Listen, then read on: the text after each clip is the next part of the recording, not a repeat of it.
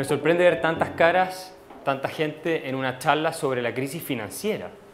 O sea, si hubiera hecho una charla sobre el amor o alguna cosa así, habría llegado menos gente. ¿Quiénes de ustedes han tenido la oportunidad de leer el mejor libro que se ha escrito sobre ese tema hasta ahora? Pocos. Muy bien. Porque eso me da la oportunidad de explicarlo desde los principios más básicos y más fundamentales. Este es un tema súper complejo, que tiene muchas aristas y obviamente hay muchas posiciones en economía sobre lo que pasó, para dónde vamos, lo que podría pasar y cuáles fueron las causas de lo que pasó. ¿ok? Es conocido el dicho que si ustedes sientan dos economistas van a tener tres opiniones distintas sobre el mismo tema. Acá hay visiones encontradas. Yo utilizo un marco teórico, analítico, que es, ¿quién sabe? El de la escuela, el de la escuela austríaca de economía, que es la verdadera economía. Y yo les voy a explicar lo más sucintamente posible y de la manera más sencilla por qué se produjo la crisis financiera del año 2008, qué es lo que ha pasado desde entonces y por qué aquellos que dicen que es un problema del capitalismo, que fue la codicia, la ambición desmedida, que fue la desigualdad del mundo, todas esas cosas, están equivocados, fundamentalmente equivocados. Fue la razón por la que escribí ese libro, que entre otros se tradujo al inglés, se publicó en Estados Unidos, también se publicó en Eslovenia, curiosamente, una cosa muy extraña. A los eslovenos les encantó y lo tradujeron y lo publicaron. Y yo lo fui a presentar allá, lo presentó el expresidente del Banco Central de Eslovenia, se generó una discusión muy interesante. Eh, y también se publicó en España y otras partes. Entonces vamos a empezar, 10 años después, porque tenemos que prepararnos para la que viene. Hay tres causas, a mi juicio, de intervención del Estado, del Estado, y se las voy a demostrar para que no crean que esto es algo ideológico, que generaron, en mi opinión, la crisis financiera del año 2008. La primera es la regulación. ¿Ok? Vamos a partir por la regulación. Ustedes han oído hablar de que la desregulación causó la crisis financiera, ¿verdad? ¿Qué desregulación conocen ustedes que se produjo que sea responsable de la crisis financiera? No, pero de regulación. Primero vamos a la, a la desregulación. Que se permitiera a los bancos comerciales hacer Exacto. eh, de inversiones. Lo que se decía era que Glass-Steagall, que se quedó en la década del 30, ¿no es cierto?, bajo el gobierno de Roosevelt, que separaba a la banca comer- comercial de la banca de inversiones, era una norma muy sensata, ¿verdad? Porque obviamente no, o sea, es decir, impedía el contagio de todo el sistema en caso de que los créditos que se otorgaran salieran mal, etcétera, etcétera. Esa ley efectivamente bajo el gobierno de Clinton, del gobierno demócrata de Clinton, se modificó. Lo interesante, sin embargo, es que si ustedes analizan los principales bancos afectados por la crisis financiera del 2008, no hacían al mismo tiempo banca de inversiones y banca comercial. Estaban separados. ¿Se fijan? Pero sí hay una regulación que es mucho más importante a mi juicio en materia de explicar lo que pasó, que es lo que se conoce como la Community Reinvestment Act. Esta ley se crea el año 77 bajo el gobierno de Carter. Y al principio era una ley bastante blanda, ¿no es cierto? Y que tenía por objeto fomentar el otorgamiento de créditos a personas sin capacidad de pago, es decir, tradicionalmente excluidas de la posibilidad de acceder a un crédito hipotecario para comprarse una casa, ¿verdad? Entonces la ley de alguna manera era una regulación que incentivaba a los bancos a, en las comunidades donde estaban operando, cumplir con ciertos estándares que fueran incorporando a sectores de la población que tradicional históricamente no habían tenido acceso a los créditos. Pero la ley era bastante blanda en las sanciones, es decir, esta es una cosa que no eh, se aplicó originalmente con dureza ni nada por el estilo, pero la ley se fue modificando con el tiempo y se fue haciendo cada vez más dura. ¿Qué es lo que significó en términos de regulación esto? Y esto es muy importante entenderlo. Porque la inspiración original de esta ley fue fundamentalmente el otorgamiento de créditos, especialmente para minorías étnicas y minorías que no tenían históricamente acceso al crédito. Afroamericanos, latinos y otros grupos a los cuales se decía que eran discriminados por el sistema financiero. ¿Verdad? Entonces, lo que empezó a ocurrir, y de hecho están los gráficos de cómo aumenta el otorgamiento de créditos a este tipo de grupos eh, en Estados Unidos. Lo que empezó a ocurrir gradualmente y que se aceleró mucho en los 90, sobre todo a partir de los 90, hasta entonces más o menos se mantuvo tranquilo, fue que se redujeron sistemáticamente los estándares para otorgar créditos. Se redujeron sistemáticamente. Una de las cosas por las que el regulador norteamericano empezó a pelear, el regulador norteamericano, es, por ejemplo, la reducción del pie, el down payment, el pie que ustedes tienen que poner para una hipoteca.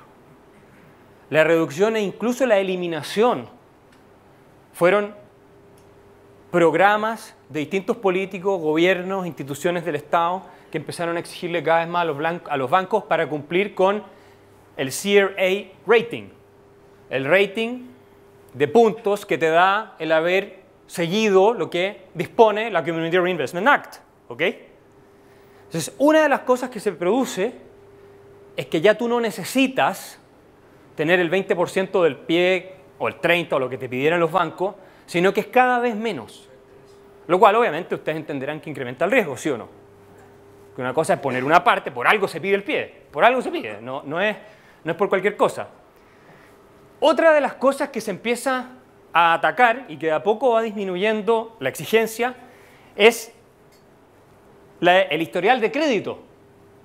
Se decía que era injusto pedir historial de crédito para otorgar un crédito hipotecario. ¿Por qué los bancos miran el historial de crédito? O las instituciones financieras en general. Obviamente para medir el nivel de riesgo que ustedes tienen, ¿sí o no? O sea, si ustedes le van a prestar la plata a alguien, pónganse en el lugar del banco, y esa persona tiene un pésimo historial de crédito, ha tenido, no sé, deudas en todos lados y nunca las ha pagado, ¿ustedes le prestan la plata? No. Y si le prestan plata, le van a cobrar una tasa de interés mucho más alta porque el riesgo es mucho más alto. Y hacer la tasa de interés más alta, para la persona, contraer el crédito, es mucho más caro y por lo tanto tal vez no lo contrae. ¿Verdad? Se la piensa dos veces. Ese fue otro de los resultados de la regulación, ¿verdad? Eh, que fue modificándose con el tiempo. Son distintas regulaciones, pero esta es la principal, ¿ok? Entonces se termina casi eliminando el requisito de historial de crédito lo cual es una locura, ustedes comprenderán. ¿Cuál era el argumento? Que era discriminatorio pedirlo, unfair, porque obviamente hay sectores que no tienen historial de crédito porque no tienen acceso a los mercados de crédito, todo lo demás, no les dan tarjeta porque tal vez no tienen eh, activo, no tienen ingresos estables, en fin. Entonces, claro, si tú eres un trabajador, eres un abogado, que te ha ido relativamente bien en la vida, es fácil que tengas historial de crédito, pero si una persona que de repente tiene un trabajo mucho menos calificado que todo lo demás, es muy difícil o más difícil que tú tengas un historial de crédito. ¿Verdad? Y si lo tienes va a ser más probablemente malo. Entonces, con eso, ese es otro tema. Para que vean ustedes cómo el camino al infierno está plagado de buenas intenciones. Después, otra cosa que se empieza a introducir y se empieza a hacer casi obligatoria es el otorgamiento de créditos automáticos. ¿Qué significa esto? Que se empieza a automatizar el otorgamiento de créditos con programas de computador, con programas de computación, ¿verdad? De manera tal de que ya no era un funcionario del banco, un grupo de personas analizando el riesgo, estudiando a fondo, sacándote hasta el ADN, que supuestamente te sacan casi antes para poder entregarte un crédito, no. Eran programas que con bases de datos automáticamente generaban el crédito eh, recibían un input y sacaba el auto. ¿Y por qué se hace esto? Porque de esta manera el volumen que tú puedes otorgar de crédito es mucho mayor. La cantidad de créditos para más cantidad de gente es mucho más grande. Esta fue una innovación de los bancos, pero el regulador rápidamente la empezó a promover e incluso a forzar. Otra de las cosas que ocurren, y esto en los 90 bajo el gobierno de Clinton, es que los bancos acusados de no otorgar créditos a grupos minoritarios o minorías étnicas o minorías que se consideraban discriminadas por el sistema bancario, podían iniciar acciones de clase en contra de los bancos.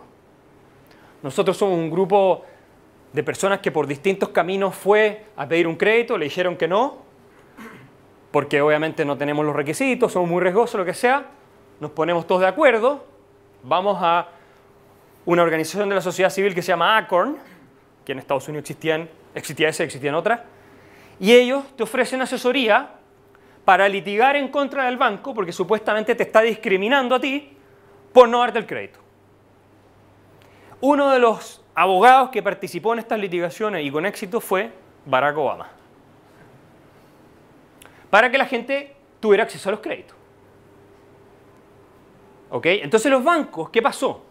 En muchos casos, que perdieron varias de estas acciones de clase, y que en general son indemnizaciones no despreciables, empezaron a tener terror de someterse a escándalos públicos. Por un lado, los medios de comunicación te crucifican, el banco de los racistas, el banco aquí, el banco allá, discriminador, y por otro lado, a las sanciones civiles, ¿verdad?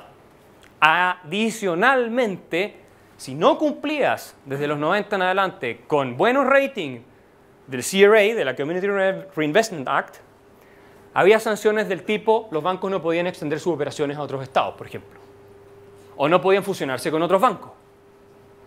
Y cosas por el estilo, que obviamente para los bancos salían muy caras. Entonces era mejor empezar a seguir las directrices regulatorias que le estaban imponiendo las autoridades en Estados Unidos y todos estos grupos de presión y no asumir esos costos. ¿Verdad? No, este, eh, era así. Eh, entonces, todas estas regulaciones hechas en nombre de que se realizara el sueño americano, y Bush lo decía, esto es demócrata y republicano, aquí no es, y Bush decía que todos tenían que tener derecho al sueño americano. El derecho social a la vivienda, diría Fernando Atria. Que habría estado seguramente de acuerdo con estas políticas, yo creo. Todas estas regulaciones lo que terminaron haciendo fue incentivar el otorgamiento de créditos a personas cada vez más riesgosas. Los famosos ninja, los famosos deudores ninja. ¿Qué significa ninja? No income, no job or asset, ¿no es cierto? Sin ingresos, sin trabajo, sin, sin activos. Esto se contagió a todo el sistema pues. Una de esas cosas que toman su propia inercia y finalmente empieza a extenderse por el sistema la idea, y voy a explicar también por qué, de tener que darle crédito a deudores que se llamaban subprime. ¿Por qué? Porque no eran prime. Por eso se llama crisis subprime.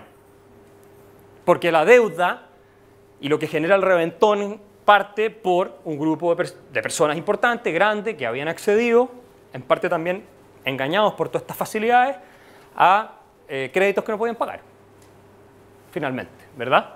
Entonces, muy a grandes rasgos, muy a grandes rasgos, estas regulaciones van produciendo que los bancos son forzados por el regulador a entregar estos créditos hipotecarios que no funcionan o que son poco viables, ¿verdad? Ese es un factor importante. Otro factor importante, Fannie Mae y Freddie Mac, ¿quién las conoce? Eso es muy bueno porque entonces se lo puedo explicar a todos y va a ser una novedad. Muy poca gente las conoce. ¿Qué son Fannie Mae y Freddie Mac? No, esas son Moody's, Fitch, Standard Poor's. ¿Qué son, ¿Qué son Fannie Mae y Freddie Mac?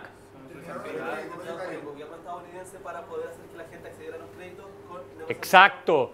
Son instituciones creadas por el Estado norteamericano, por el Congreso de Estados Unidos. Una fue creada en la década del 30 por el gobierno de Roosevelt como parte del New Deal y otra fue creada en los 70 para facilitar, ¿no es cierto?, a la gente, también con dificultades, el acceso a crédito hipotecario o a una vivienda. ¿Cómo operaban Fannie Mae y Freddie Mac? Que se llaman GSE, Government Sponsored Entities, entidades patrocinadas por el gobierno. Ese es el nombre técnico de estas dos instituciones. Que después se privatizan, se privatizan solamente en lo que respecta a la distribución de las ganancias. O sea, estas instituciones mantienen siempre un aval del Estado norteamericano, cierta línea de crédito con el Tesoro de Estados Unidos, pero tiene dueños privados que se reparten entre sí parte importante de las utilidades. ¿Me va a decir que eso es capitalismo? Entonces, estas instituciones, Fannie, Freddie, aquí están, este es el taxpayer, el pagador de impuestos, ustedes lo pueden ver ahí, Freddie, Fannie, ¿no es cierto? ¿Qué es lo que dice? Este es el Estado norteamericano. Le dice, they're out of money, so you lose. Le dice al pagador de impuestos. El año 2004, Alan Greenspan va al Congreso de Estados Unidos. Ustedes saben quién era Alan Greenspan, presidente de la Reserva Federal. Va al Congreso de Estados Unidos y dice, estas entidades están desplazando a la competencia privada, incrementando el riesgo en el sistema, porque como tienen una misión otorgada por el gobierno de darle créditos baratos a la gente y operan a tasas subsidiadas, los privados no pueden competir y se están tomando, ¿no es cierto?, el mercado secundario de hipoteca.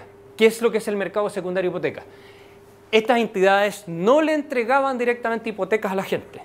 No es que le entregaran directamente hipoteca a la gente. Lo que hacían, fundamentalmente no es eso. Lo que hacían fundamentalmente era, cuando los bancos le entregaban hipotecas a la gente, estas entidades iban y compraban esa hipoteca a los bancos. ¿Ya? Y le pasaban plata a los bancos. Compra, y de esa manera indirectamente están financiando, ayudando a financiar el crédito que el banco está entregando. Entonces Wall Street, que no son nada de tontos obviamente, ¿qué hace? Dice, ah, fantástico, yo otorgo una hipoteca, se la vendo a Fanny, a Freddy, me lavo las manos, le traspaso todo el riesgo al contribuyente norteamericano, y lo que hacían Fanny y Freddy era agarrar estas hipotecas, en general lo que hacían era agarrarlas y creaban los más famosos mortgage-backed securities, que son los derivados, que son instrumentos derivados. ¿Cómo funcionan los mortgage-backed securities? Son salchichas, básicamente. Cualquiera que haya visto cómo se produce una salchicha sabe que nada bueno hay adentro. Y eso funciona tanto para la vida real como en el mundo financiero.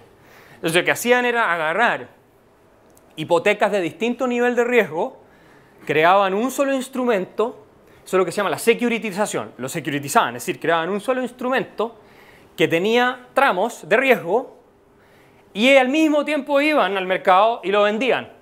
Entonces tú ibas y decías, eh, y Freddie están ofreciendo esta oportunidad de, inversión, entonces yo voy, compro un mortgage backed security, invierto y le paso la plata a Fannie y a Freddie, ¿verdad?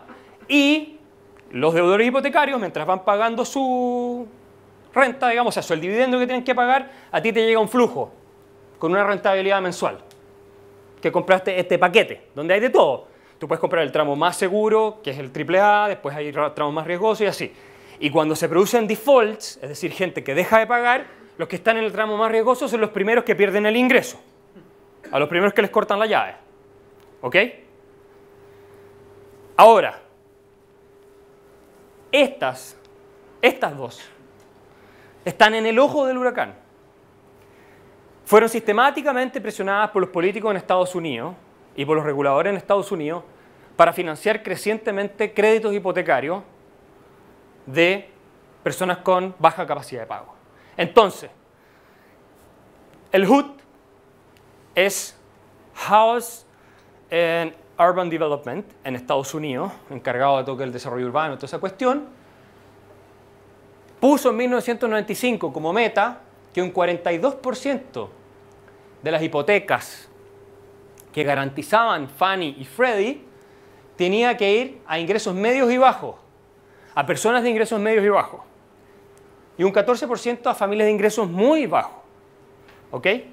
El 99 la meta sube a 50% y 20% respectivamente. Este es el órgano que regula a Fannie y Freddie y que les impone entonces estos estándares. ¿ok?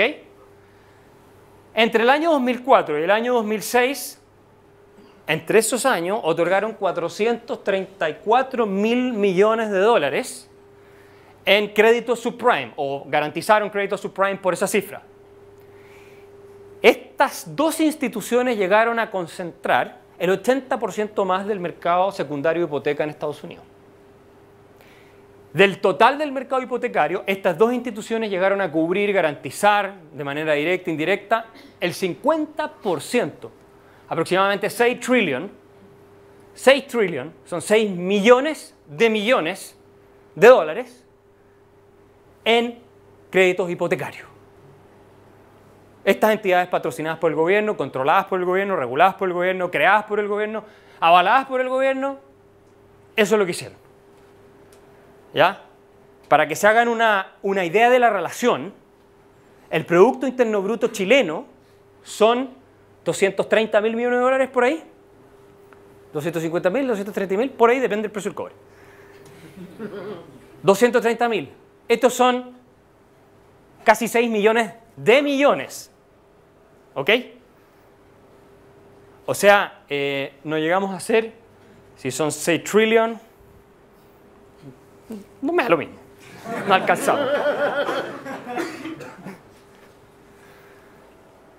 ¿Se fijan? Sí, son millones de, son millones de millones en español. Son, son billones en español. Son 6 billones, millones de millones. Entonces, eh, ¿cuánto el 10% de un trillón? 100 mil millones. ¿Ok? 600 mil millones. O sea, nosotros no tenemos, tenemos un PIB que es la mitad del 10%, un 5% de lo que está, un 5% o menos, si no me falla la matemática, de lo que estas instituciones llegaron a garantizar, solo en, términos de crédito hipotecario. ¿Ok? Entonces la bomba está así, gigantesca. Además, la Federal Housing eh, Administration, que es otra entidad, porque hay millones, que garantizaba créditos que se entregaba a deudores, eh, hipotecarios subprime, exigía un pie normalmente de 20% para entregar un seguro. Lo bajó a un 3% el año 2004. A un 3%. ¿Ok? Entonces, Fanny y Freddy, Fanny y Freddy están en el ojo del huracán y después voy a explicar lo que pasó. Pero obviamente ustedes entenderán que nada tiene que ver eso con una política de mercado de competencia. ¿O no? Nada. Vamos al factor que me parece el decisivo. La Reserva Federal, el Banco Central de Estados Unidos, el banco central más poderoso del mundo, y el presidente del Banco Central, hoy día presidenta del Banco Central, Janet Yellen, es la persona más poderosa del planeta a mi juicio. ¿Por qué? Porque nadie tiene la posibilidad de imprimir ilimitadamente toda la cantidad de dinero que quiera en 10 minutos. Teniendo, y eso tiene efectos en toda la economía global porque el dólar es la moneda reserva internacional. ¿Ok? O sea, cuando ustedes van y tienen que pagar más por el precio de gasolina, eh, acá en Santiago, en Puerto Vara, donde sea, tiene mucho que ver con lo que hace la política monetaria del Banco Central en Estados Unidos. ¿Ok? Voy a hacer un pequeño recuento de dónde partió la historia muy brevemente. El año si ustedes se fijan aquí, esta es la balanza comercial de Estados Unidos. ¿Ok? Desde la década de los 70 en adelante se empieza a deteriorar sistemáticamente la balanza comercial de Estados Unidos. ¿Qué es lo que significa eso? Empiezan a comprar mucho más de lo que venden. ¿Ok? Y aquí ustedes pueden ver cómo cae y se forma el trade deficit, el déficit comercial de los gringos, famoso, que nunca fue una realidad hasta los 70. ¿Ok? Como consecuencia, porque tú para comprar de afuera más que lo que le vendes, tienes que endeudarte. Es decir, tú tienes que, tú tienes que importar capital a cambio de entregar pagarés, IOUs, como decís en inglés. Te pagaré en el futuro. ¿Ok? Que es lo que es lo mismo que son los dólares. Los dólares es eso, los instrumentos financieros son eso, todo lo demás. Si ustedes se dan cuenta, esto es lo que el resto del mundo tiene en su posesión activos financieros denominados en dólares. Porque esto es un correlato y una consecuencia directa del déficit comercial de Estados Unidos. ¿ok? Porque evidentemente si yo voy y le compro a los chinos un montón de, eh, qué sé yo, cachivachi, cosas que, ropa, todo lo que se compra en Estados Unidos, todo lo que se hace en China, casi todo en realidad hoy en día, hasta el iPhone se hace en China. Voy y se lo compro, yo le mando dólares, ¿verdad? ¿Qué hacen los chinos con los dólares? Van y compran instrumentos financieros, se lo prestan al gobierno de Estados Unidos, todo. Entonces, en su balance, en su balance los chinos empiezan a acumular cada vez más activos denominados en dólares, que son al final un reclamo sobre bienes y servicios reales que se han producido en Estados Unidos. ¿Ok? Por eso Warren Buffett escribió un artículo una vez donde comparaba la situación de Estados Unidos con la de un dueño de un fondo que para ir financiando su vida lujuriosa y todo empieza a vender partes del campo. Lo mismo, estás transfiriéndole riqueza o, o títulos de reclamo sobre eso al que le estás comprando, ¿ok? Como consecuencia, ¿qué pasa? Este es el valor del dólar comparado con una canasta de monedas, cierto promedio. En la medida en que tú te vas endeudando cada vez más, vas emitiendo cada vez más dólares, el peso de tu moneda frente a otras que pueden estarlo haciendo, pero a un menor ritmo, va cayendo. Entonces el valor del dólar frente a otras va cayendo. ¿De acuerdo? ¿Ok? ¿Qué pasó en el año 71? ¿Quién sabe? La cuestión del petróleo, ¿no? No, el año 71 se acabó el patrón oro en Estados Unidos. Después del 40 el año 44 se estableció en Bretton Woods un sistema que significaba que se eliminaba el patrón oro para uso local, pero se mantenía para pagos internacionales. Se fijó el dólar como moneda de reserva internacional con el oro a 35 dólares por onza de oro. ¿Por qué se hizo eso? ¿Por qué es importante el oro? Porque tú, al poder redimir, porque era redimible, entre los gobiernos podían exigirse esto, al poder redimir la moneda por una cierta cantidad de oro, lo que te estás asegurando es que el que emite la moneda, si emite mucho y te llena de papel, no te cague en buen chileno. Entonces tú vas, le mandas los dólares y le pides deme el oro, porque eso sí tiene valor real. El dólar no vale nada. ¿Ah? Creo que tengo uno por aquí, a ver. Esto. Saco el de un dólar, porque el de 100 es, muy, es muy arriesgado, muy arriesgado. Aquí está. In God we trust. In gold we trust.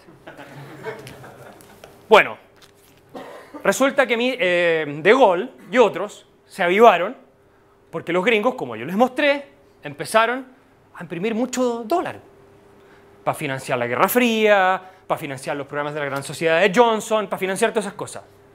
Y como la moneda es, como es moneda de reserva internacional, y todos tenemos que transar todo internacionalmente comprando dólares, soy ni tontos ni perezosos, empezaron a devaluar la moneda. Total, hay una demanda permanente por dólares que mantiene artificialmente alto el valor del dólar. Lo cual significa, ¿verdad?, que Estados Unidos, al devaluar su moneda, lo que hace es exportar la inflación a todo el mundo. Por eso Putin dijo acertadamente una vez que los americanos eran parásitos del mundo. Y en ese sentido, en ese sentido, no estaba tan equivocado. ¿Verdad? Porque si yo puedo emitir una moneda, yo emito el Kaiser, pero ese no se podría evaluar. Pero si yo emito el Kaiser y ustedes están obligados a cada compra que, realicen a hacerla a través de mi moneda, está diciendo. Yo puedo emitir todo lo que quiera, se las mando, y ustedes lo que producen yo se los compro, y lo que le estoy pasando son papelitos nomás. Si ustedes la, tienen que usar. Entonces, con la eliminación del padrón oro, que es lo que hace Nixon, porque mandan los buques a llevarse el oro, se lo empiezan a llevar y Nixon dice, bueno, vamos a quedar sin oro. Dijo, tapa, pa. Se termina el padrón oro en el mundo. Y desde entonces, por primera vez en la historia de la humanidad, todo el planeta está en lo que se llama fiat currency. Dinero papel que no tiene ningún valor intrínseco. ¿Qué pasó? Consecuencias, déficit comercial de Estados Unidos, depreciación del dólar, que desde los 70 hasta ahora ha perdido un 80% su valor, según el CPI, exceso de consumo, expansión del crédito. Esto es un gráfico que les muestra a ustedes la tasa de ahorro de los norteamericanos. La tasa de ahorro norteamericanos solía ser tan alta como la de los alemanes antes. ¿Ya? Ustedes pueden ver, llega un 12%, todo. Y esto va a ser importante para entender lo que va a venir después. Los americanos dejan de ahorrar. Dejan de ahorrar y se ponen a consumir. Surge el homo consumidoris. que es un estadio de involución en realidad. ¿Ok? Miren el gráfico de consumo personal en Estados Unidos. Se dispara con todo. ¿Ok? Cae el ahorro. Tú no puedes consumir si ahorras lo mismo que consumirías si no ahorras. Es obvio. ¿Verdad? Todos ustedes lo saben. ¿Ok? Ahí tienen ustedes, ¡pum!, cómo se dispara el consumo. ¿Ok? ¿Qué pasa con la deuda en Estados Unidos? Miren, en los 70 está ahí y se dispara. Porque ahora no hay ningún freno para emitir dólares, para emitir deuda. Ya no hay oro. Ya no hay algo a lo cual el que recibe el bono del Tesoro norteamericano puede decir, ah, te exijo oro de cambio. No, ya no hay. Entonces, miren la deuda. ¿Ok? Entonces, se dispara el consumo, se dispara la deuda privada y se empieza a disparar la deuda pública. ¿Por qué lo que les estoy diciendo es importante? Porque para entender por qué se producen las burbujas, es indispensable entender que si tú no ahorras y no tienes capital acumulado, no puedes invertir. Por tanto, no puedes desarrollar todo un producto o un área de negocios como la inmobiliaria si tú no has ahorrado, subconsumido antes y has ahorrado los recursos reales en la economía. No puedes. ¿Ok? Esto es la ley de Robinson Crusoe. ¿La conocen? Pueden ser manzanas, pueden ser berries, puede ser cualquier fruta. Si Robinson Crusoe se queda en una isla solo y el tipo, su primera necesidad cuál es? Sobrevivir, tiene que alimentarse, ¿sí o no? El tipo encuentra un manzano y necesita 5 o 10 manzanas para vivir, digamos 5, para vivir todos los días, ¿ok? Y después descubre que si desarrollara un recolector para conseguir las manzanas de más arriba, tendría acceso a más manzanas todos los días. ¿Qué es lo que tiene que hacer para poder fabricar ese palo que le va a permitir recolectar las manzanas de más arriba? Tiene que, por un par de días, ¿verdad? Dejar de comerse todas las manzanas para tener dos días de reserva al menos que le permitan construir, ir a buscar, construir, diseñar el palo para sacar las otras manzanas, ¿sí o no? Entonces tiene que subconsumir, ahorrar para fabricar un bien de capital que es ese palito. Esto se llama Crusoe Economics. Y la base de toda la economía. Uno se enreda con cosas muy sofisticadas. No, si esta es la base. No es más complejo que esto. Es más complejo en el mundo de hoy, pero digamos que la esencia es esta. ¿Ok? Entonces, cuando el tipo tiene, ya no recolecta solo cinco, recolecta ocho manzanas al día. Entonces ahora tiene un, superávit. Y con ese superávit le sale más fácil después dedicarse a fabricar un arpón para ir a pescar pescado. Y así el tipo va mejor en su calidad de vida, pero el tipo requiere de ahorro. ¿Okay? Si tú no ahorras bienes reales que están en la economía, no puedes producir bienes de capital y no puedes incrementar tu consumo. Los bienes de capital al final tienen el objetivo de incrementar el consumo, ¿correcto? Ok. En una economía monetizada, en una economía monetizada, lo que representa la cantidad de ahorros reales que están disponibles, ¿qué es lo que es? La tasa de interés. La tasa de interés. Imaginémonos un mundo de puras manzanas. ¿Ok? Si las manzanas fueran los medios de pago, si tú ahorras muchas manzanas, ¿cuánto es el, ¿cuál es el precio del crédito de manzanas? Si tú tienes mil manzanas ahorradas, ¿verdad? Versus prácticamente ninguna, y yo voy a pedirte, oye, ¿me das un crédito por 200 manzanas? La tasa de interés que te voy a pagar en manzanas va a ser más alta o más baja que si tienes 5.000 manzanas ahorradas. más baja. Más baja, Obvio, porque tienes mucho más ahorros disponibles. Sí, más barato. Es más barato, ¿ok? Ahora, si te las comiste todas, y, y, tienes, y, tienes poca, claro, eso es lo que pasa. Ellos, ellos, hicieron lo mismo. Entonces, y si tienes poca, entonces ¿qué va a pasar? El costo de conseguir el crédito mucho más alto, la tasa de interés va a subir. Entonces, la tasa de interés lo que hace es coordinar a través del tiempo las preferencias de los consumidores. Cuando hay una tendencia en general en la economía de consumir más, la tasa de interés, los ahorros disponibles son menos, la tasa de interés sube, indicando el incentivo a que la gente también vuelva a ahorrar. Cuando ahorra mucho, subconsume, digamos, la tasa de interés cae, dando la señal de ahora es un buen momento para meterse en proyectos de inversión. ¿Por qué? Porque están los ahorros para poder financiarlos. Y los bienes más sensibles a las bajas de tasas de interés, ¿cuáles son? Los bienes que están en los órdenes más altos de producción. Casas, bienes de capital. Obviamente, si tú vas a comprar una casa, te estás fijando que sea ojalá la tasa de interés lo más baja posible. No te vas a comprar con la tasa de interés allá, ¿ok? ¿Qué pasa cuando los bancos centrales bajan la tasa de interés artificialmente? Inundan el mercado con liquidez, mandan la señal al sistema. Esto es todo lo contrario de lo que le van a decir los economistas del mainstream. Pero ellos están equivocados. No, hay unos par que dicen lo mismo. John Taylor y otros dicen, dicen lo mismo. Pero mandan la señal, ¿verdad?, de que existen ahorros reales. La gente se confunde y dice, ah, está barato hoy día, vamos a comprar una casa. Entonces empieza, con la tasa de interés baja, a comprarse casa. Y todo el mundo empieza a hacer lo mismo y los precios de las casas, ¿qué hacen? Se van así. ¿Qué pasó en Estados Unidos con la Reserva Federal? El mismo Greenspan, que muy lúcidamente advertía sobre Fannie y Freddie.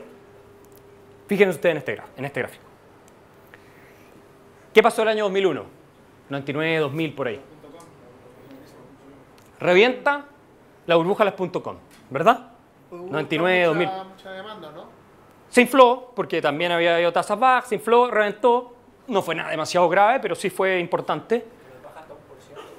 Y vean ustedes, claro, vean ustedes lo que hace Greenspan.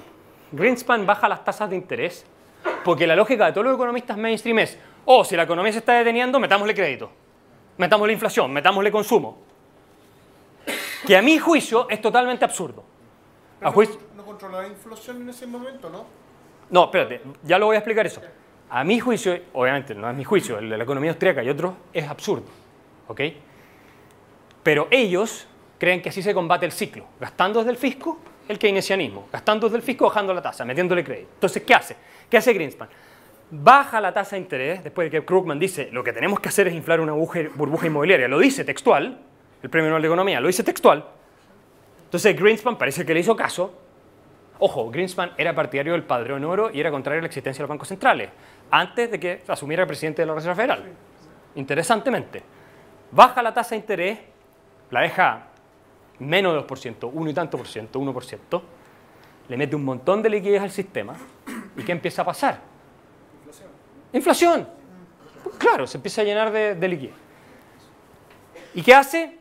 Sube entonces la tasa de interés, que es la tasa de interés, y dijimos lo que era, pero cómo la manipulan los bancos centrales en lo que se llaman Open Market Operations, operaciones de mercado abierto, que consisten fundamentalmente en que compran y venden bonos, por ejemplo, del Tesoro de Estados Unidos, en el caso de Estados Unidos obviamente, ¿y qué hacen?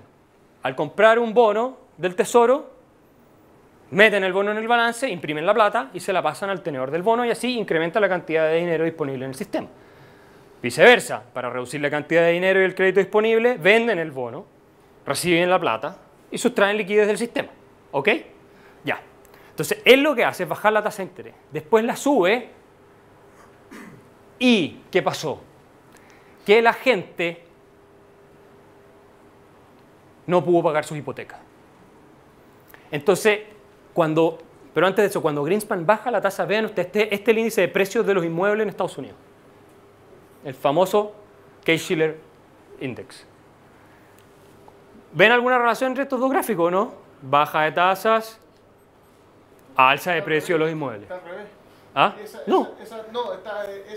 Sí, sí, pero digamos, bajan las tasas, suben los precios de los inmuebles. ¿Ok? Suben.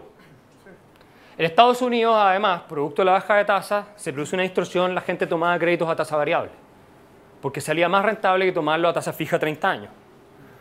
El 60% algo así de los créditos fueron entregados a tasa variable. ¿Qué significa eso?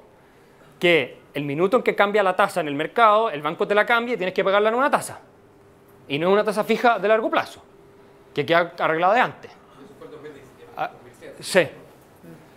Entonces, exacto. Y cada vez más gente, O sea, en el gráfico sí, y cada vez más gente empieza a tomarla, porque se, resultaba más atractivo. La inflación, aquí tienen, bueno, esto es un gráfico que viene de antes, pero aquí la inflación más general el CPI, que es el, como, el, como el IPC nuestro en Estados Unidos, había sido modificado de manera tal que no reflejara el precio de los inmuebles en la década de los 80, que se había reemplazado los precios de los inmuebles por lo que se llama el Price to Rental Ratio, que tenía que ver con el precio de los arriendos. Entonces, la Reserva Federal, a pesar de que muchos le advirtieron, estaba basándose en el CPI, ¿ok? Descontando el precio real de los inmuebles. Y decía, no, está todo perfecto. O sea, todavía estamos, se me empezó a disparar la inflación, ya voy a, voy a subir las tasas. La subieron y reventó, obviamente, la burbuja. Reventó la burbuja. ¿Qué pasa cuando revienta la burbuja? Tú estás pagando una tasa, por decir, de 2%, te la suben a 5%, no pudiste pagar. Foreclosure, remate de tu casa. Vas. En Estados Unidos además puedes llegar y tener las llaves, ni siquiera se las entregas, se las tiran en la cara al, al banquero y te vas. El banco se queda con la casa. La, sala- la saca a remate. ¿Qué descubrieron cuando la sacaron a remate? Que la casa valía mucho menos. Valía mucho menos, obvio, porque estaba inflada. Y todos los físicos y teóricos del MIT y todos los economistas charlatanes con títulos de las mejores universidades del mundo decían, es imposible que caigan los precios de, la- de las viviendas. Nunca va a pasar, porque sus modelos matemáticos les indicaban que eso no iba a pasar, que era imposible. Porque x más r al cuadrado partido por i, ¿no es cierto? Y beta multiplicado por beta te da que la casa no puede caer. Es así de simple. Hay algunos ejemplos de esas ecuaciones que utilizaban. Una cosa totalmente ridícula. Y esos son los genios, ¿ah? Estos son los genios que todo el mundo admira y todo. Y Bernanke, considerado genio, decía, poco antes que reventara la, la burbuja, no hay burbuja en el mercado inmobiliario, no hay. Los precios son normales, no pasa nada. Y cuando estaba rentando, no, esto no se va a contagiar al resto del sistema financiero. Yo me pregunto, ¿para qué alguien va a la MIT para decir esas cosas?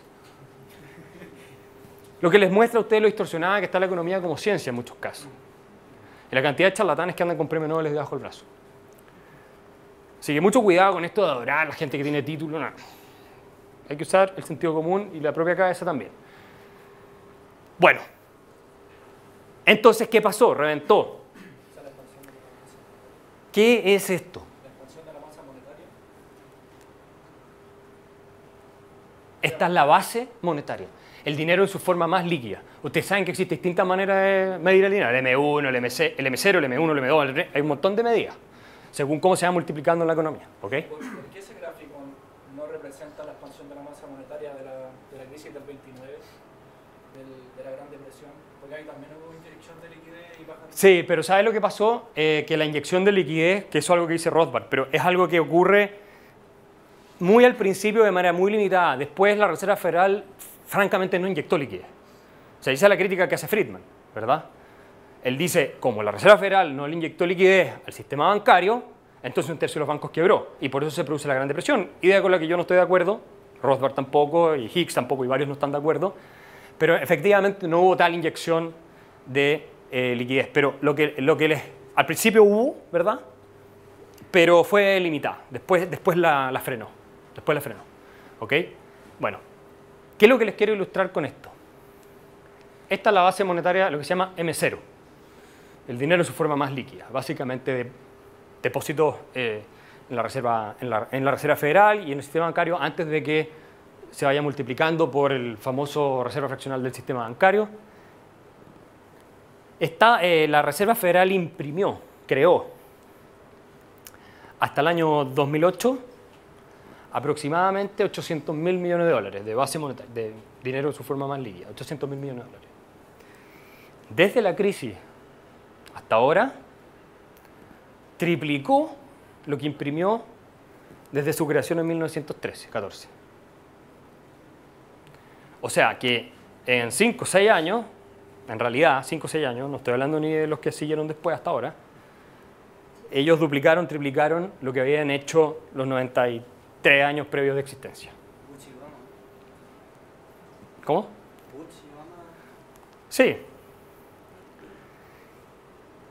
Colapsa. Lehman colapsa la burbuja inmobiliaria. Y bajan las tasas de interés a cero. ¿Cuánto tiempo llevamos las- con las tasas de interés a cero? desde el año 2008 prácticamente. Sí, un poquito la han subido, pero en el fondo están, son muy bajas. Lo mismo han hecho todos los, casi todos los bancos centrales del mundo, porque son coordinados, funcionan de manera coordinada. ¿ok? Ahora yo les pregunto a ustedes, si ustedes tuvieron una burbuja que se creó por una expansión artificial del crédito y las otras causas que vimos, pero por una expansión artificial del crédito, y ustedes, cuando colapsa la burbuja, bajan más aún la tasa de interés y le meten liquidez al sistema con los famosos QE, quantitative easing, que básicamente es imprimir plata y tirarla de los helicópteros casi. ¿Qué creen que tenemos hoy en día? Mucho más burbuja. El Dow Jones hoy día está más alto que lo que estaba el año 2007 antes de que reventara la crisis financiera. En general, las bolsas del mundo han tenido una, una alza tremenda a pesar que las economías casi no estaban creciendo. El mercado de bonos en Estados Unidos, los bonos, el precio de los bonos han subido así, ¿verdad? Y el rendimiento sigue siendo bajo. ¿Y la inflación alta también o no? Es que la inflación Estable, pero inf- la inflación ha sido relativamente baja. Si es que tú la mides por el CPI. Ah. Pero si tú incluyes, como dicen algunos economistas, al tiro, como dicen algunos economistas, precios de inmuebles, de, qué sé yo, bonos y cosas por el estilo, obviamente la inflación se te dispara. Si tú incluyeras. Ahora hay gente que dice que el CPI mide mal y que si lo midieran bien, el mismo CPI te mostraría una alza de inflación mucho más alta que lo que está mostrando la cifra oficial, que no es la serie la primera vez que muestra una inflación mucho más baja de lo que había realmente. Entonces, pero efectivamente lo que ha hecho el Banco Central en buena medida, ¿qué fue? Salió a comprar los mortgage backed security por tonelada. Porque los mortgage backed security, securities son los instrumentos financieros, el activo, digamos, el instrumento financiero que tiene por activo detrás la casa. Si tú dejas que colapse el precio del mortgage backed security, finalmente colapsa el precio de la casa. ¿ok? Si colapsa el precio del mortgage backed security, los bancos tienen que asumir pérdidas mucho más grandes. ¿Ok? La casa vale menos, por lo tanto, el dueño de la casa tiene un activo mucho más bajo que pega en el balance del banco y que además no le permite a él generar, según los economistas mainstream, una reactivación a través de consumption effects. ¿Qué es lo que significa eso? Que tú, al tener un activo y hipotecarlo, tú puedes, eh, y tener un leverage más bajo, porque tu activo vale más, tú puedes endeudarte más y puedes gastar más y puedes consumir más y de esa manera puedes activar la economía. Y ahora la Reserva Federal está sentada sobre más de un trillón de mortgage backed securities y de bonos del gobierno de Estados Unidos. Y la gran pregunta es, ¿cómo carajo salimos de esta?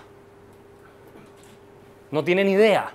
Y créanme, yo he estado con expresidentes de Reserva Federal, porque ustedes saben que la Reserva Federal se divide, tiene el Federal Reserve Board, ¿verdad?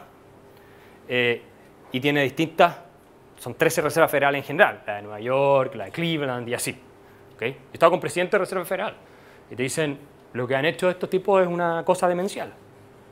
Y nadie tiene idea cómo resolver el problema. Entonces, yo intuyo que vamos a tener tasas de interés bajas por mucho tiempo, salvo que los mercados en algún minuto se entren en pánico y terminen reventando esta cuestión. Porque si tú tuvieras tasas de interés normales, colapsa la bolsa, colapsa el mercado de bonos del tesoro, los intereses que tiene que pagar Estados Unidos, cuya deuda está en más de un 100% del producto. Obama la agarró por un 70%, la dejó en más de un 100%, ¿verdad? Y todo eso se te desarma como un castillo naipe. Entonces, esas distorsiones van a seguir funcionando y por eso la recuperación también ha sido tan anémica. Estados Unidos prácticamente no vio una recuperación real según los datos de John Taylor. ¿Ok? Así las cosas, mis estimados, y para ir cerrando,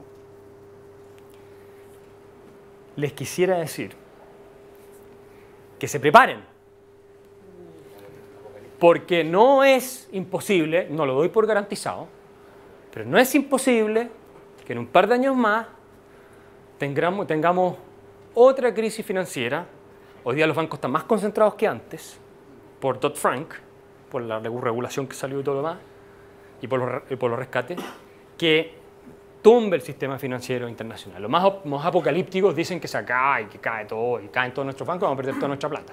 Eso es lo más apocalíptico. Corralito y todo eso. Ahora, no es imposible, yo no sé si va a ser así, hay gente que dice que eso no va a pasar, que es una locura, pero como dicen los americanos, you have to hope for the best, prepare for the worst. Muchas gracias.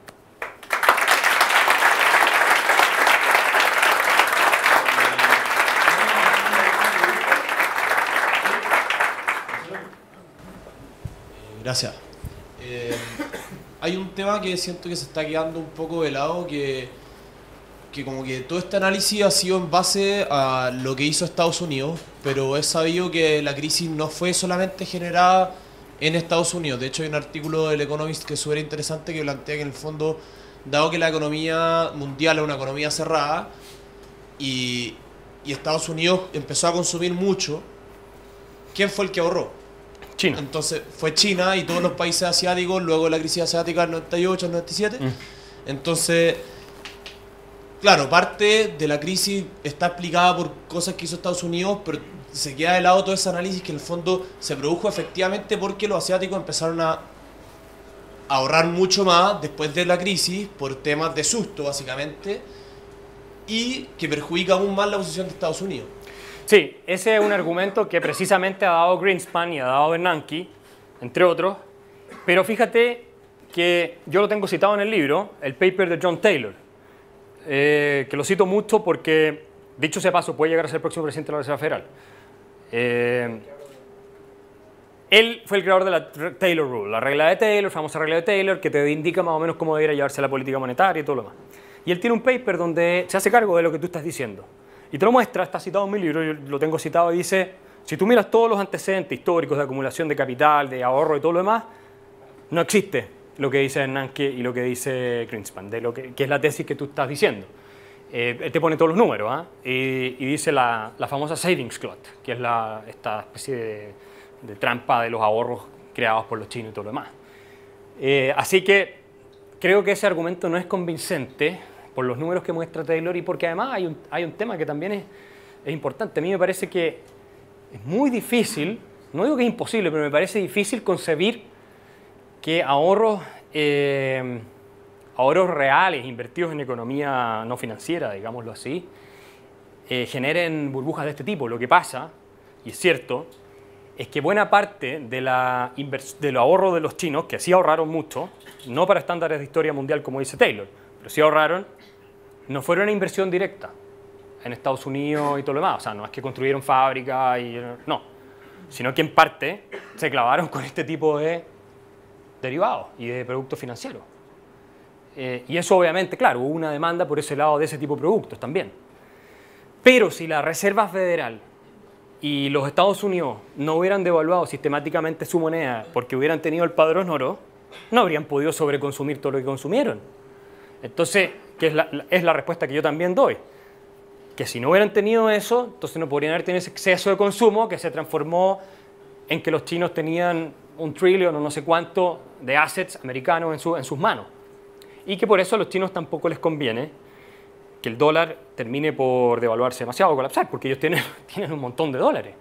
Entonces, ahora se han ido deshaciendo, están comprando minas en África, están, están tratando de comprarse cosas reales lo más posible, ¿ya? Porque ven que Estados Unidos va a seguir devaluando, a seguir devaluando, a seguir devaluando, y en fondo los chinos les van a haber mandado todos esos zapatos a cambio de papeles que no valen nada.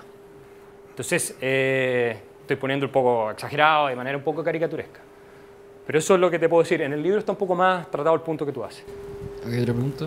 Hola, Hola Axel. Eh, tengo mi hermano y una cuñada que trabajan en, estudian en la Universidad de Chile en la parte de minería. Me contaron que después del año 98, en el, justo después del ataque de 2001, cuando después de la, de la crisis del 98, de la crisis asiática, después del ataque de las Torres Gemelas, que había una crisis del año 98, eh, Estados Unidos y el mundo empezó a surgir económicamente por las guerras. Y ellos eh, dicen que se vendió más cobre, se vendió, por lo que decían los profesores, los, metales ferrosos, los metales no ferrosos, todos los, los metales que eran para psico- eh, micro, eh, microcomponentes, microchips eh, que se mandan Mm, para, mm, mm. silicio, no sé, yo, eso es lo que me, me contaron ellos.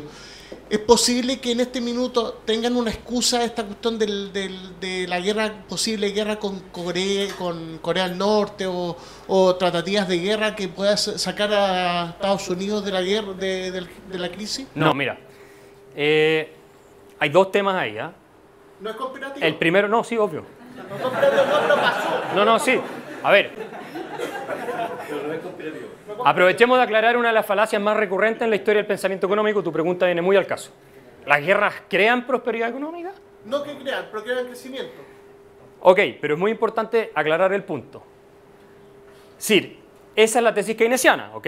La tesis keynesiana es, como dijo Krugman en una entrevista que la pueden buscar en YouTube, si tuviéramos una invasión alienígena, textual, cito textual, y nos preparáramos, superaríamos la crisis económica en un santiamén. Desde entonces están buscando extraterrestres y no lo encuentran. Pero la NASA redobló esfuerzo y mandó declaraciones de guerra interespacial. Pero es importante, con la Gran Depresión fue el mismo argumento. Es importante aclarar una cosa. Las cifras de crecimiento del producto bruto, interno bruto de un país, no representan necesariamente prosperidad real y sostenible. ¿Por qué? Efectivamente, en la Segunda Guerra Mundial, a la cual se le atribuye haber resuelto el problema de la Gran Depresión, lo cual es totalmente falso, el crecimiento del producto y el desempleo bajó. Cuando Estados Unidos entra en la guerra el año 39 en adelante. La depresión venía de, la década del, 30 y- del 29, digamos. ¿ya? Entonces, ¿por qué? Porque el crecimiento del producto muestra, el crecimiento del PIB muestra eso. El desempleo también cae. ¿Por qué cayó el desempleo? Porque toda la gente se fue al frente de batalla.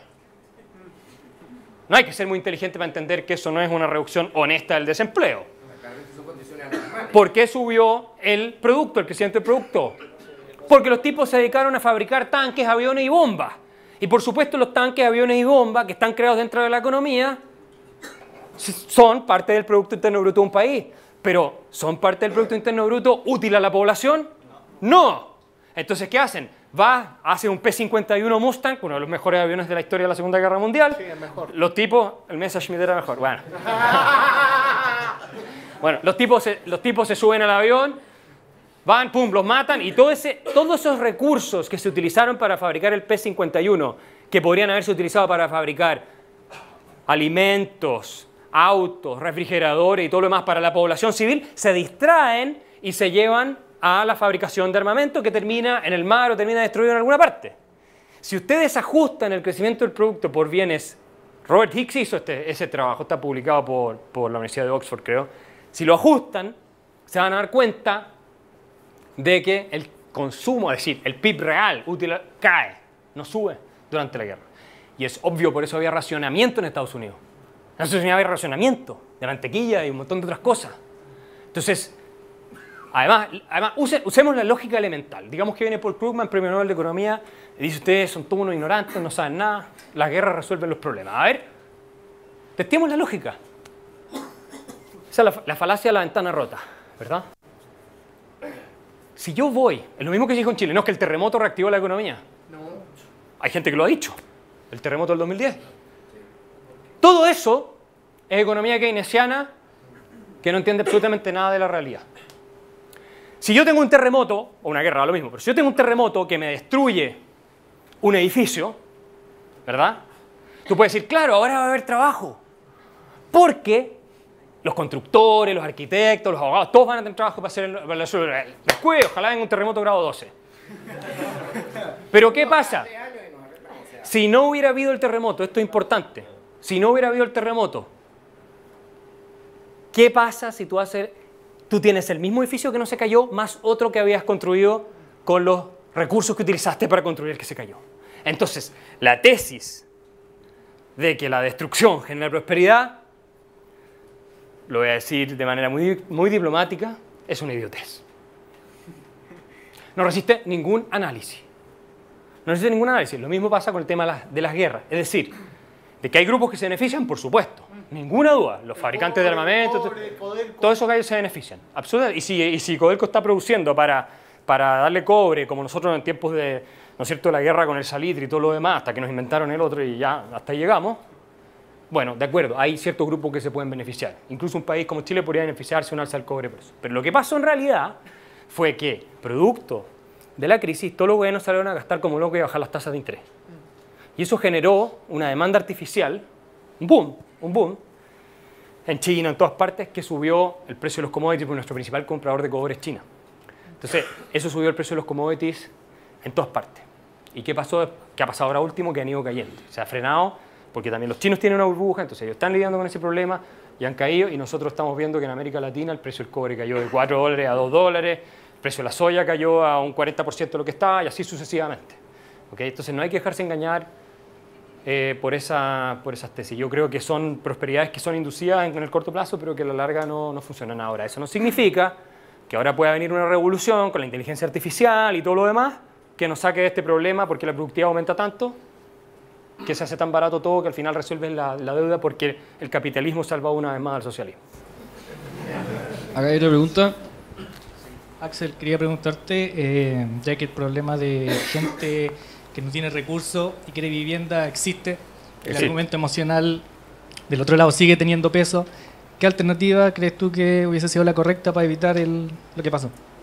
Mira, que yo creo que es mucho mejor tener políticas públicas en las cuales tú subsidias directamente eh, y facilitas de alguna manera, yo no, yo, no todo, porque tiene- es muy importante que la gente se esfuerce por lo que tiene. Eso no solamente un tema de punto de vista de la ética moral y todo, sino que porque está demostrado que cuando se esfuerza por conseguir lo que tiene, lo aprecia, lo valora, lo cuida y inculca una ética dentro de su propia familia sobre ese mismo eh, tema. Entonces es muy importante. Pero si tú haces políticas bien pensadas de subsidio, que son subsidios yo creo más bien directos, no a través del mercado financiero y todo, y entonces el banco se lleva una parte, toda esa cosa es rara y bien corrupta, tengo que decirlo. Yo creo que sí se puede hacer algo de ese, de ese estilo. De hecho, en Chile en parte lo hacemos. Ahora, claro, tampoco se trata de que tengas tres casas subsidio porque te registraste en partes distintas y todo. Al final la gente siempre trata de hacerle trampa al sistema y eso también hay que evitarlo. ¿ok? Hay algunos que van, se compran la casa con subsidio, la arriendan y siguen viviendo donde estaban antes. Eso también pasa. Entonces es complejo, es muy complejo. Pero esto fue una catástrofe. Y toda la gente se terminó yendo a la calle. Toda la gente que no pudo pagar la hipoteca se quedó en la calle. Entonces, lo peor. ¿Y quiénes ganaron? Los grandes ejecutivos de, lo- de los bancos. Los grandes ejecutivos del banco. A, esto- a estos gallos no le... Es que, salvo algunos que vieron si había fraude y todo lo demás y que más o menos los procesaron, pero en general les pagaron bonos tremendos, Me encima lo salvaron. los, los rescataron, obviamente, porque además hay una cuestión, y esto yo se lo pregunté a un senador de Estados Unidos, a un ex senador de Estados Unidos, que era presidente del, del chairman de banking y toda esa cuestión en, en el Congreso, en el Senado de Estados Unidos. ¿Y usted no cree que hay algo como una revolving door, una, una puerta giratoria entre Wall Street, la Secretaría del Tesoro, que es el Ministerio de Hacienda de los gringos, y la Reserva Federal? Porque es curioso, le dije yo que Robert Rubin, que era el secretario del Tesoro de Clinton, haya sido de gerente o uno de los grandes de Goldman Sachs, que el mismo Hank Paulson haya sido el CEO de Goldman Sachs y era secretario del Tesoro de, de- de Bush, que Timothy Geithner haya sido de Wall Street y después pasó a ser presidente de la Fed de Nueva York, y así le dio una serie de cuestiones. Me dijo, sí, mira, se discute mucho ese tema, pero en realidad no me quiso contestar bien la pregunta. Después había otro economista gringo y me dijo, tenéis toda la razón. Esa puerta giratoria existe y eso es peligroso. Eh, el caso de Estados Unidos, Luigi Singales también lo trata en uno de sus libros, es, es muy alarmante cómo la élite financiera está metida en y interconectada con la élite bancaria. Digamos. El principal aportante a la campaña Obama fue Goldman Sachs, uno de los principales. Entonces, hay un tema ahí que es muy complejo. Y Draghi, presidente del Banco Central Europeo, ¿de dónde viene? De Goldman Sachs. Y no es teoría de conspiración, estoy simplemente diciendo, estos son los hechos. Y yo digo que hay que tener un poco de cuidado, no creo que sea tan simple. Acá hay otra pregunta. Hola Alex. Eh, me gustaría llevarte un poco de vuelta a lo, a lo que entiendo estás diciendo es la, es la razón de la crisis, que es de alguna forma el intervencionismo del gobierno. No exactamente quizás, pero, pero sí, Sí. la intervención de la economía de alguna forma. Y, y- y siento que un poco lo de Freddie Mac y lo de Fannie Mae la, presión- la visión que tengo yo es un poco distinta. Es decir, ellos fueron forzados Sí. a, a- no, no, yo, yo, yo siento lo contrario. Fueron forzados por el mercado a empezar a comprar eh, mortgage quizás no tan buena, eh, pero al final, desde el 2000 al 2007, ellos iban perdiendo participación de mercado porque eran privados de Wall Street que compraban cualquier porquería. ¿A qué voy con eso? La sensación que tengo yo que ese pequeño detalle te cambia un poco la lógica. Es decir, si es que el mercado llevó a estas entidades públicas con una sensación un poquito distinta eh, a, tomar, a comprar porquería, no es tan claro, me parece, que sea el intervencionismo la razón de fondo. Pero ¿por qué dices tú que... el- ¿Cómo los obligó el mercado? Porque desde el 2000 al 2007 pasaron de, de tener 80 y tanto por ciento de participación de mercado a un 30. El 2007 terminaron con 30. ¿Por qué? Porque habían brokers privados que compraban la porquería y no importaba nada. En cambio, tuvieron que, equivocadamente, bajar los estándares de crédito. Pero ¿cómo lo, cómo lo estás midiendo tú? Porque el, el- el Gary Becker tiene un artículo donde él habla de que al año 2007-2008 era, era un 50% del mercado hipotecario general en Estados Unidos, tal vez no lo tenían en su balance, pero que había sido cubierto y había sido garantizado, financiado por Fannie y por Freddie. Entonces a mí la cifra no me cuadra. La última que vi yo era que el 80% del mercado hipotecario secundario, el mercado secundario de hipoteca, estaba cubierto por Fannie y Freddie poco antes de la crisis. Y de hecho Greenspan, yo lo tengo citado ahí en el libro textual, el 2004, dice todo lo contrario, dice que Fannie y Freddie están desplazando la competencia privada. Entonces, tal vez tú estás viendo otro indicador, eh, pero en general yo creo que la exposición estuvo, estuvo ahí y fue gigantesca. Y por otro lado, no nos olvidemos lo que yo mostré acá, que el HUD le obliga, le obligó a Fannie Freddie, que es el regulador, a incrementar su eh, exposición a créditos de familias de ingresos medios, bajos, todo lo demás. O sea, hubo una presión ahí, porque además no hay que olvidarse un tema, los senadores y los, y los parlamentarios iban a hacer campaña eh, con la idea del sueño americano para todos, con la idea de la casa propia para todos, entonces a ellos les servía.